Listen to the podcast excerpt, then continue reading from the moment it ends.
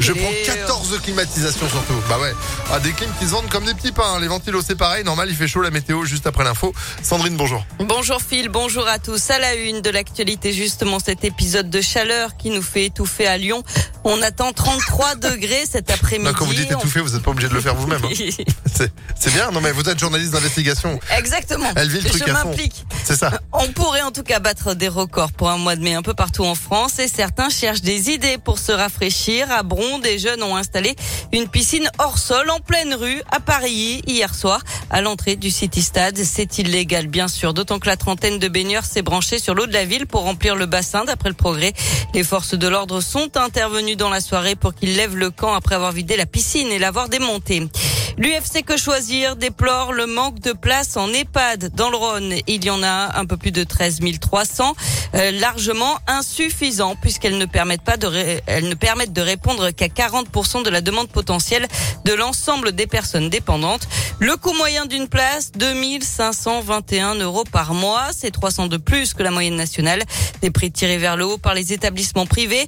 L'association demande notamment la création de nouvelles places en EHPAD public, un plafonnement des évolutions tarifaires des EHPAD privés et la mise en place d'un taux d'encadrement minimal obligatoire. Des lots de masques FFP2 rappelés, ils sont considérés comme non conformes et dangereux à l'usage. Il y aurait un risque de dommages internes pour l'utilisateur car la filtration des particules est insuffisante. Il s'agit de l'eau vendue entre le 17 février et le 24 novembre 2021. On vous a mis tous les détails sur impactfm.fr. La métropole de Lyon veut faire vivre son agriculture. En 10 ans, 900 hectares ont été urbanisés sur le territoire du Grand Lyon. C'est l'équivalent de 900 terrains de foot. Des terres cultivables qui disparaissent et qui réduisent automatiquement la production locale. Les élus écologistes ont prévu 10 millions d'euros d'investissement sur le mandat pour inciter les agriculteurs à venir s'installer dans la métropole. Des terres seront préservées et des aides sont aussi prévues pour donner un coup de pouce aux professionnels.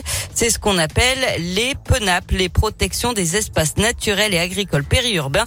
De quoi lutter contre la fuite des paysans, explique Jérémy Camus, vice-président de la métropole de Lyon chargé de l'agriculture. On a perdu beaucoup d'agriculteurs sur euh, la métropole hein, ces dix dernières années. On a perdu plus de 100 agriculteurs. Donc enrayer ce déclin, bah, c'est aider, aider, toujours aider. On va financer euh, des appareils de stockage, euh, des appareils de tri dans les céréales, des fours. On va financer des moulins pour faire sa propre farine. Jusqu'à 60% de cofinancement hein, possible dans le cadre de ces appels à projets. Et on a financé plus de 53 projets d'agricultrices et d'agriculteurs qui souhaitent soit développer leur activité, soit se diversifier. Et donc toutes ces actions, cette aide permet d'accélérer en fait le Et pour faire connaître les producteurs locaux, une carte interactive a été créée. Vous pouvez d'ailleurs ajouter des contributions. La carte est accessible sur le site mangerlocal.grandlyon.com. Du sport avec du basket et cette victoire de l'Asvel hier soir à Limoges 79 à 70 Villeurbanne qui termine la saison régulière à la première place du classement et qui aura donc l'avantage du terrain pour les playoffs. Les Villeurbanais affrontent Cholet en quart de finale. Chez les filles, l'Asvel a pris une belle option pour la qualification pour la finale du championnat. Euh, Victoire 80 à 78 à Villeneuve d'Ascq hier soir lors du premier match des demi-finales. Le deuxième ce sera vendredi à domicile dans leur salle de Mado Bonnet. Et puis en tennis à l'Open Park de Lyon, deux Français sur les cours aujourd'hui à suivre. Adrian Manarino et Manuel Guinard. Eh ben c'est noté. Merci beaucoup Sandrine pour euh, l'info qui continue sur impactfm.fr. Vous êtes de retour à 9h. À tout à l'heure. Allez 8h34. Météo Lyon.